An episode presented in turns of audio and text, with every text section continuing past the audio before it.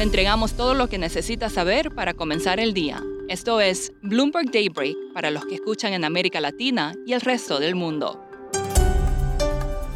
Buenos días y bienvenido a Daybreak en español. Es lunes 21 de noviembre de 2022. Soy Eduardo Thompson y estas son las noticias principales.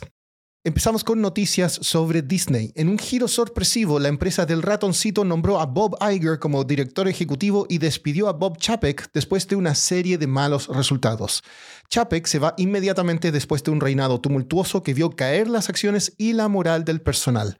Iger servirá durante dos años y ayudará a encontrar un reemplazo. Las acciones de Disney suben antes de la apertura. Los mercados comienzan la semana con preocupación por la posible reacción de China a varias muertes reportadas por COVID. Los futuros accionarios caen, al igual que las acciones asiáticas y europeas. El dólar sube y el petróleo retrocede.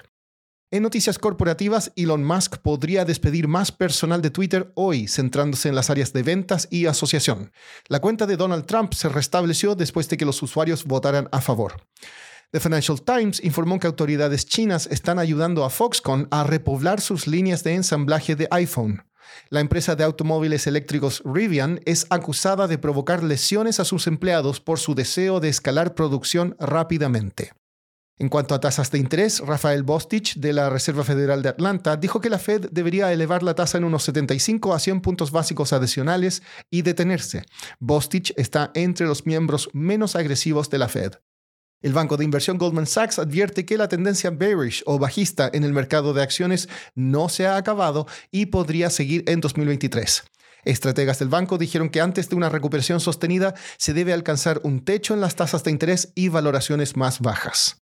La cumbre COP27 concluyó con un compromiso de crear un fondo para pagar a países más pobres por daños climáticos, pero no elevó la meta de reducción de emisiones ni anunció nuevas medidas para preservar el límite de un aumento de 1,5 grados centígrados en la temperatura mundial. Entre los principales eventos de esta semana tendremos minutas de la Fed el miércoles y las del Banco Central Europeo y Banjico el jueves. Mañana se informan estimaciones económicas de la OCDE. Pasando a América Latina, el brasileño Ilian Golfand fue elegido como el nuevo presidente del BID. En México, hoy es feriado por el Día de la Revolución Mexicana. Economistas en Brasil elevaron su estimación para la tasa Selic en 2023 del 11,25% al 11,5%. También elevaron su visión para la inflación. En tanto, un análisis de Bloomberg revela que Chile sería el país que más recortaría sus tasas en el mundo el próximo año. Ayer comenzó el Mundial de Fútbol con un triunfo de Ecuador 2 a 0 sobre Qatar. Es la primera vez en la historia que el país anfitrión pierde el partido inaugural. También, una encuesta hecha por el blog Markets Live entre economistas y analistas usuarios de la terminal Bloomberg reveló qué es lo que apuesta el mercado ocurra en el Mundial. Hablé sobre esto con Sebastian Boyd, editor del blog Markets Live. Bueno, cuento corto, gana Brasil. Nosotros hicimos una encuesta de 720 lectores de Bloomberg y 32% piensa que va a ganar Brasil. Ah, y el segundo favorito sería Argentina, lo cual eh, es importante porque esos dos equipos significa una vuelta al, Mundial del trofeo de Jules Rimet a América Latina por primera vez desde 2002, que hemos tenido décadas de, equipos europeos eh, dominando la Copa Mundial, eh, pero los traders dice que ahora ah, las cosas van a cambiar. Tú hiciste una nota, Seb, sobre otro ángulo interesante del Mundial, una forma en que el mercado puede obtener ganancias usando los resultados. Explícanos un poco.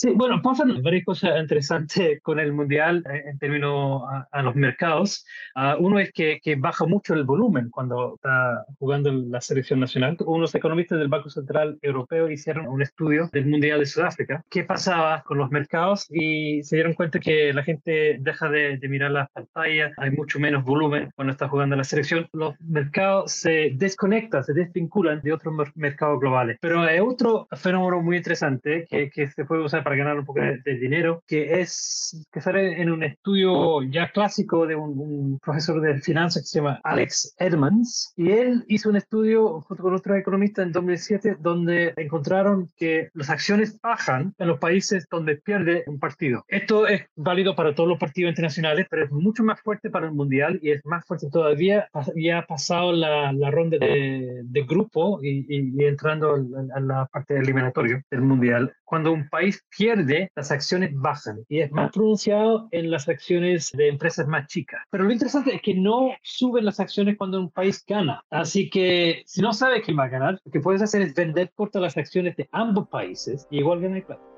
Eso es todo por hoy. Soy Eduardo Thompson. Gracias por escucharnos. Para conocer todas las noticias que necesita para comenzar el día, revise Daybreak en la app Bloomberg Professional, donde puede personalizar las noticias que desee recibir. También puede suscribirse a la versión solo audio en Spotify, Apple Podcasts o la plataforma de su preferencia. Eso es todo por hoy. Escuche de lunes a viernes Bloomberg Daybreak.